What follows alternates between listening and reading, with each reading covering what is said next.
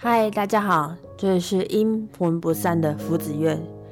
这个频道主要是有书籍、电影、古典音乐及其他系列的分享。如果你准备好的话，那就让我们开始吧。Andiamo。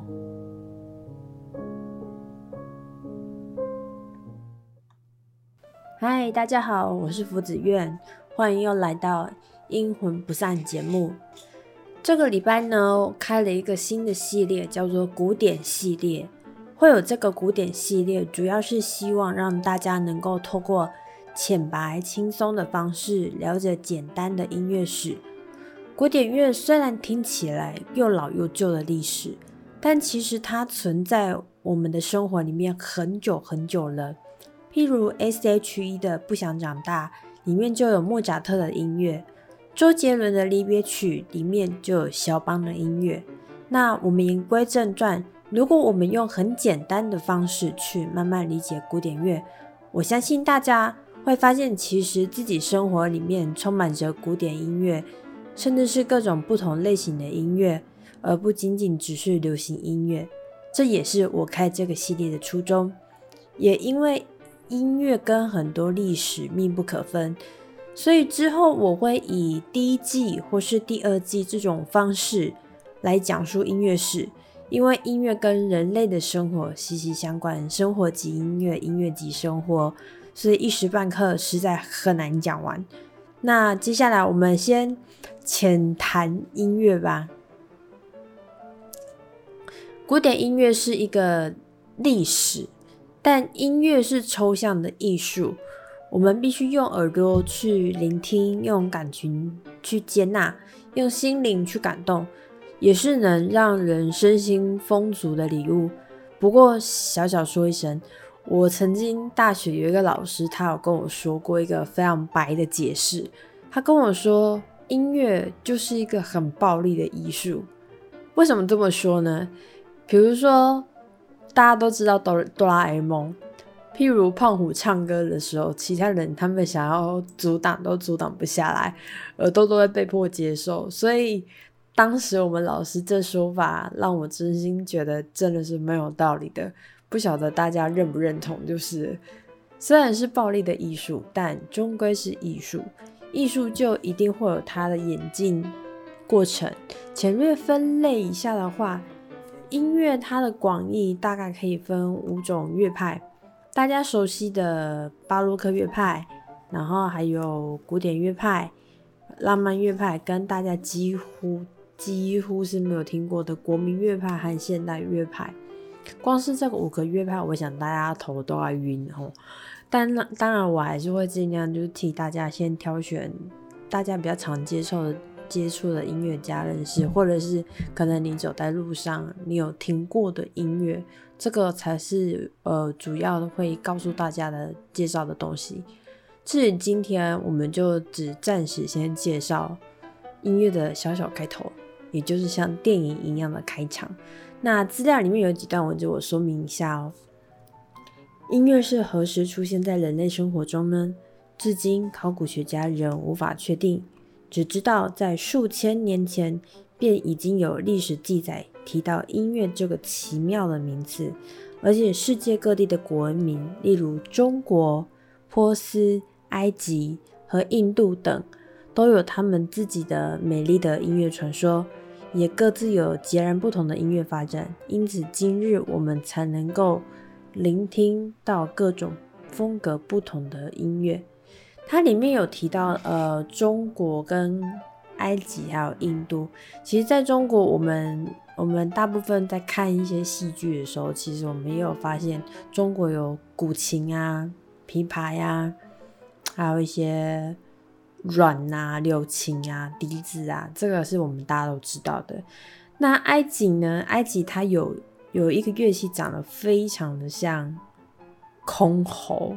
中国乐器的箜篌，也就是像竖琴，在埃及的神庙里面的壁画里面，也是有乐器，有一个像一个乐团的一个绘画是刻在墙上的。那印度呢，它最著名的东西乐器叫做西塔琴。这些东西我们之后有机会的话，我们再一一介绍，因为这实在是太多了，像一这样一时半刻大家会没有办法消化。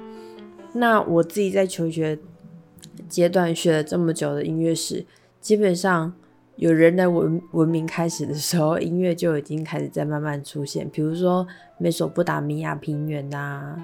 应该应该讲美索不达文明，应该是这样说。那至于音乐分歧，其实除了我们上面说的广义的五个分别之外，真正狭义的分类还可以追溯到古代，就我们刚刚讲的中国啊、埃及、印度，再就是中世纪。中世纪就是十字军东征的时候，那个时候的中世纪。再就是文艺复兴。那文艺复兴它就是一个。非常非常非常重要的音乐一个年代哦。那这些乐派到底是怎么分类的呢？我这边跟大家说明一下哦。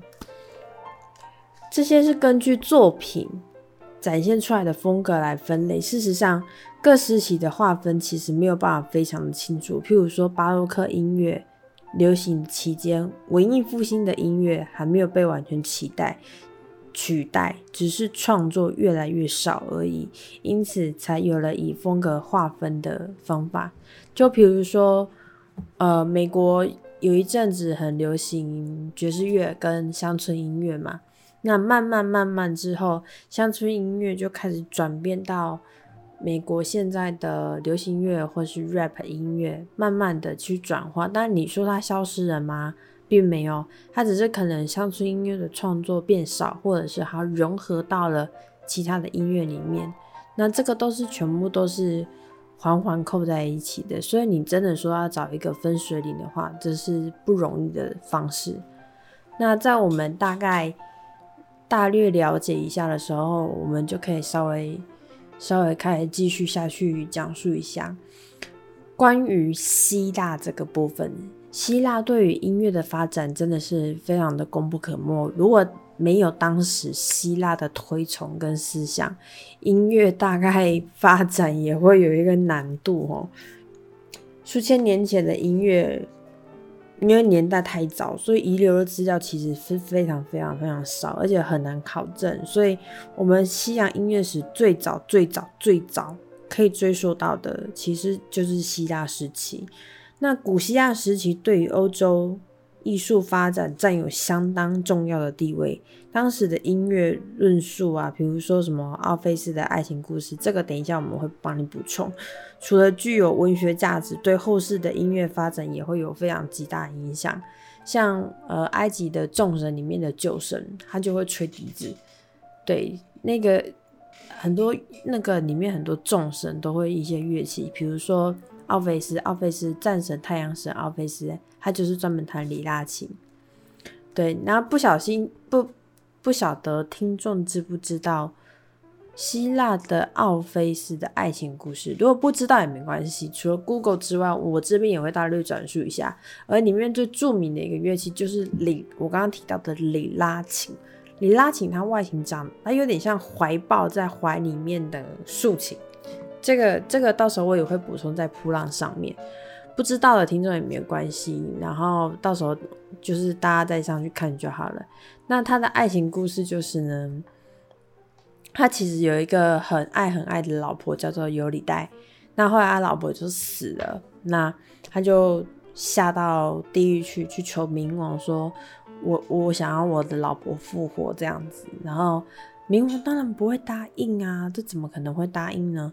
所以他就抱着里拉琴，然后就开始一直不断的唱歌，不断的唱歌，不是唱歌，那唱到就是感动了冥王，所以冥王后来就答应说，让他把老婆带回去阳间，让他复活。但是冥王有一个条件，他们必须要在见到阳光之后，奥菲斯才可以看尤里代，一定要等到阳光。就后来，奥菲斯他其实一开始是有遵守那个诺言的，然后到快到出口处，他看到阳光的时候，他实在是受不了了，于是呢，他就往后看了一眼，从此之后，尤里代就慢慢的往后退，从此再也没有回来过。那因为他很伤心，他就到处流浪，抱着里拉琴，然后一直弹着很悲伤的音乐。那音乐天神就是感念他的，感念他的悲伤，所以把他的里拉琴升上天，变成一个天琴座。天琴座那个星就是那个星座。到时候这个资料我也会补充到普龙上面去，让大家可以看一下。所以音乐出处其实很有趣。我们现在听到的流行音乐，如果丢到古代，恐怕会是大众很难接受东西，尤其是贵族。因为音乐在欧洲早期，宗教音乐、教会里面的宗教音乐才是大众，世俗音乐则是小众。那像我们现代是。不管是教会里面的音乐、教堂里面的音乐，还是我们一般的流行乐，其实大部分都是平等的。那我这边补充一个小故事：以前在住，以前有非常多的那种人才啊，比如说绘画、雕刻、建筑、科学、哲学，他们如果到贵族家里面去做客的话，是睡房间，但是唯独只有音乐家。是睡在马厩里面，所以可想而知，其实音乐家在当时的地位是非常非常的低落，几乎快要跟马戏团是一样的。对，这个是给大家一个小小的补充，这样子。像世俗音乐，它其实也是源自于中世纪，那它跟教会音乐有极大的不同是。它那个不同不同非常的难解释，像教会他们在唱歌的时候，我我不晓得有没有人在那种天主教堂有听过，像早期的天主教堂他们在唱歌，他们的是一团人全部站在上面唱歌。那世俗音乐的话，如果有看过睡美人的人。可能就会有印象，里面有一个人，然后穿的很像小丑的衣服，在弹一把鲁特琴，那个就是世俗音乐，也就那个人其实真正的名字叫做有唱诗人。对，这个我们之后如果观各位听众想要听的话，可以在我的铺浪上面留言，然后我再特别去开一集，然后去讲一下这些世俗音乐的故事给你们听。但世俗音乐其实它跟教会音乐比起来，它是日后西方音乐发展的基础。中世纪音乐另一个音音乐重大的发展是乐谱的发明，是乐谱。在记谱法还没有出现的时候，音乐的流传必须用口耳相传。所以有时候口耳相传，你知道，有时候唱一唱的时候，可能不小心你就唱高了一个音，那他就会记那个唱高的那个音，下一个人。在唱的时候，他可能唱高了两个音，那这首歌就本来从都没有高音，被他唱到有两个音，这就是用口耳相传的方式去把音乐流传下来。那既然音乐开始蓬勃发展之后，我们就要提到印刷术这件事情，因为用口耳相传实在是太危险了。印刷术的话，我们就会连接到我们中国的历史的蔡伦。印刷术那个是他们那个时候发明的嘛？那后来他们借由呃战争传到了欧洲之后，欧洲也就有了印刷术。不然其实之前欧洲的谱啊，全部都是人工抄写的，而且错误率极高，这想想都是很累的工作。所以我们现在稍微总结一下，就是我们以上总结一下，文艺复兴有三大重大的发明，它总共有有一个。发明是复音，复是重复的复，复音音乐的流行，乐谱印刷的发明，以及器乐曲的兴起。器乐就是比如说小提琴、大提琴、长笛、钢琴，器乐曲的发明。那这三项呢，我们今天呃不会讲，因为这个讲啊会讲不完，然后可能讲到天荒地老了，大家都睡着了，可能都还没讲完。对，这是我们小小的音乐的一个开场。好，那接下来我们就开始准备进入我们巴洛克时期之前的最重要的一个时期，叫做文艺复兴。我们前面听到的总共就是五个嘛，所以我们现在就是来讲那五个之前的文艺复兴。意大利的文艺复兴是从十四世纪末期到大约一千六百年之间，一个具有文化上重大改变跟成就的时代。虽然它的起源可以追溯到十四世纪的早期哦，意大利文化里的许多面向大致都是中世纪，从中世纪开始延延延延延，一直转转转变转变，然后开创了早期的文艺复兴。对，而且文艺复兴一直要到这个世纪结束时才整个呈现出来，也就是说，一直到一十六世纪结束的时候才整个呈现出文艺复兴这个特色。文艺复兴的意大利文叫做 Rinascimento，它的字面意思叫做重生，重生这个意思。而这个时代最为人熟知的是。在被文艺复兴的人文学者称为黑暗时代。黑暗时代是一段文化层次下降跟社会很崩溃的一个时期，人文学者称之为黑暗时代。那黑暗时代之后呢？他们又重新对古典文化产生的兴趣。这些改变虽然很有意义，却都集中在精英阶层，也就是所谓的很有钱的人的。阶层里面，所以绝大多数的人跟中世纪比起来，其实没什么改变。那接下来我们会先介绍文艺复兴的两个主题，一个是它的起源，一个是它的经济。那剩下的我们会也是会等到下一集的时候，我们再来讲。好，那第一个主因是文艺复兴的起源。文艺复兴的起源在中世纪后期的北意大利，意大利的北部在那边。在中世纪进入后期之后，曾经是罗马帝国中心地带的意大利中部与南部已经变得比北部更为贫穷，非常的穷。但有些地方凭借着海运贸易的优势，变得越来越有钱。接下来呢，又发生了十字军东征。十字军东征发生了之后呢，反而使得商路更畅通。这个这个要怎么说呢？因为十字军东征，他在打仗的时候，他一定会在海路上面去发现说，哎，我走 A，走 B，走 C，走 D，我走哪一条，我可以打他。那这些东西都被保留下来了。被保留下来之后，商路就走这这 A、B、C、D，所以反而让商路更畅通，以至于地中海的沿岸很非常快速的就成为意大利商人的贸易点。因此，虽然意大利北部的资源上比欧洲其他地方还要少很多，但是他们却靠贸易起家，而能达到非常高的发展水准。像佛罗伦斯，它就是因为织品业，那个织毛巾的那个织，织品业商业而变成北意大利最富裕的城市之一。然后这边做一个小补充，如果各位有看过法国音乐剧，呃，那个。钟楼怪人，它的里面就有提到佛罗伦斯是很多文学的一个很重要的重镇，这个我也会补充在铺浪上面，有兴趣的听众也可以去看一下。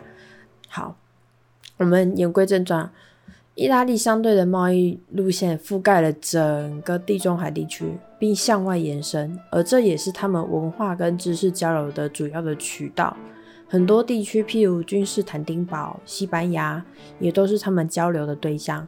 另外，保留罗马知识的埃及，还有地中海东部的地区，也传入了中亚的阿拉伯的科学、哲哲学还有数学的思想。这个是它的起源。所以，也就是我们做一个小总结，也就是说，因为北部它靠近地中海。它可以做海运，再加上十字军东征的路线，让它的商业可以非常快速的发展，让它变得比原本罗神圣罗马帝国中那个中南部的地方变得非常的有钱。对，这是接下来呢，有钱的我可以干嘛？我可以跟人家交流啊，我也可以跟人家交流思想啊，所以科学啊、哲学、数学全部都交流进来了，这样。好，再来第二个主因，在经济的部分，部分意大利境内的商业与已经率先创立的汉萨联盟同盟啊，汉萨同盟，不好意思，联合成一个共同的欧洲经济体，感觉很像现在我们讲的欧盟这样子。这边补充一下，汉萨同盟是以德意志北部城市为主。汉萨一词，它的德文的意思就是商会或者是会馆，就有点像是我们那种工会的那种感觉。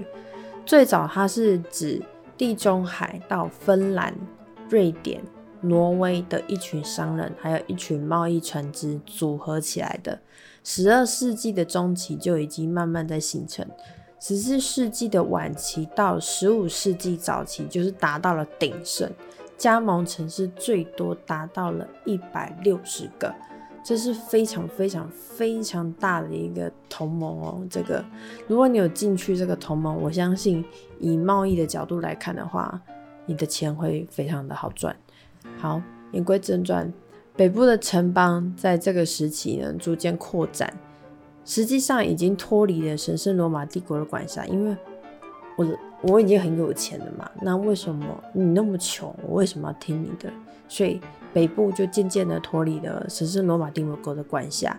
在这段期期间，现代商业的基础就开始萌芽了，然后陆陆续续的出现，比如说共同股票公司、国际银行体制，有没有听起来很像现代的东西？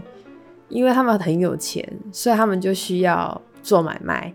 做买卖就要钱，钱就需要保管，需要保管就必须要要一个地方可以放钱，那就会有国际银行体制。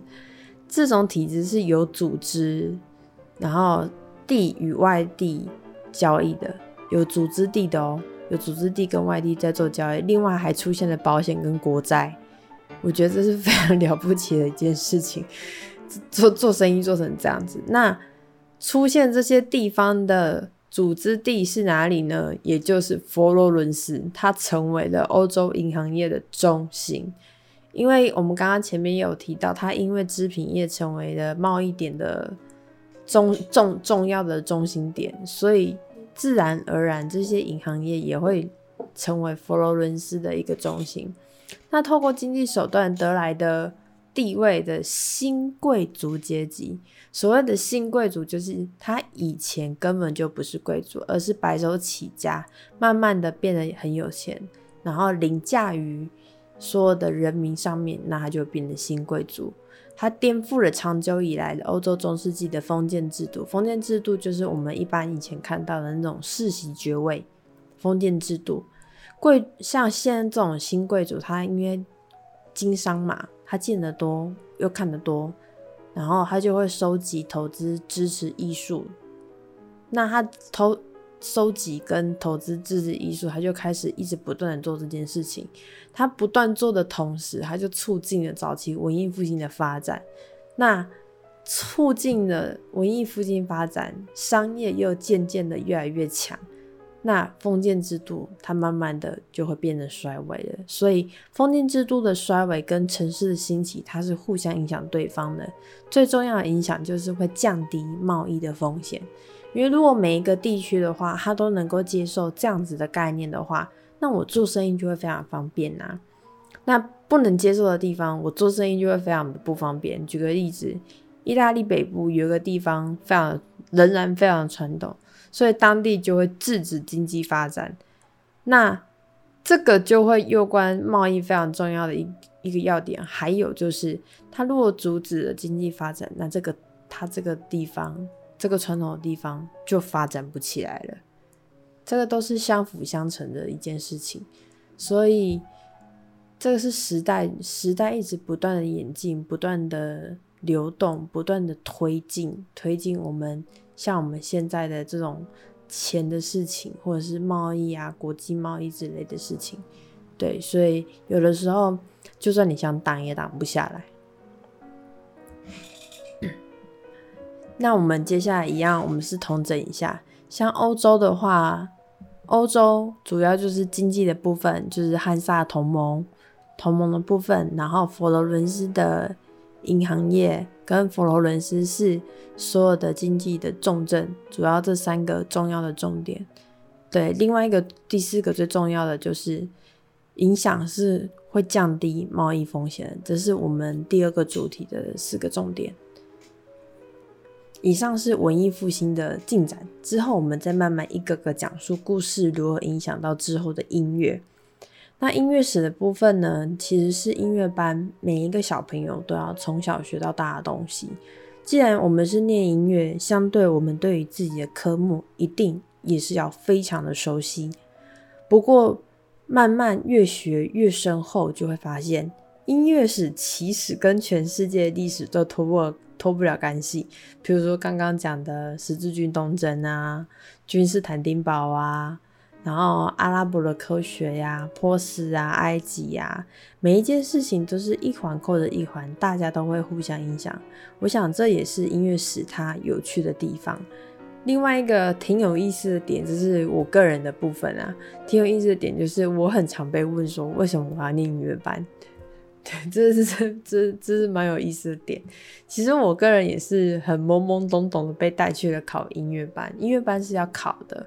当时音乐班是考试刷人，然后小一班上哦塞了五十二个人，你就想想象那个班级有多挤。之后就小三的时候又考试，又又刷，又刷一批人，刷到剩下三十个人。到小六毕业之后，我们班只剩下二十八个人，这很奇特吧？从五十二个人到二十八个人，这中间这到底是刷了多少人？非常非常的有趣。但当时还是小朋友的我，其实真搞不清楚音乐是什么，一直直到长大才开始慢慢改变想法，最后变成就是非常喜欢音乐，甚甚至希望生活里面到处都是音乐。那我也很乐于把这些东西分享给大家，而这些故事呢，我们就到后面再慢慢讲述我求学时间音乐班到底有什么一些很有趣的事情吧。以上节目的介绍跟心得，有任何问题的话，都欢迎写信跟留言。感谢大家今天的聆听，阿德不接气，拜拜。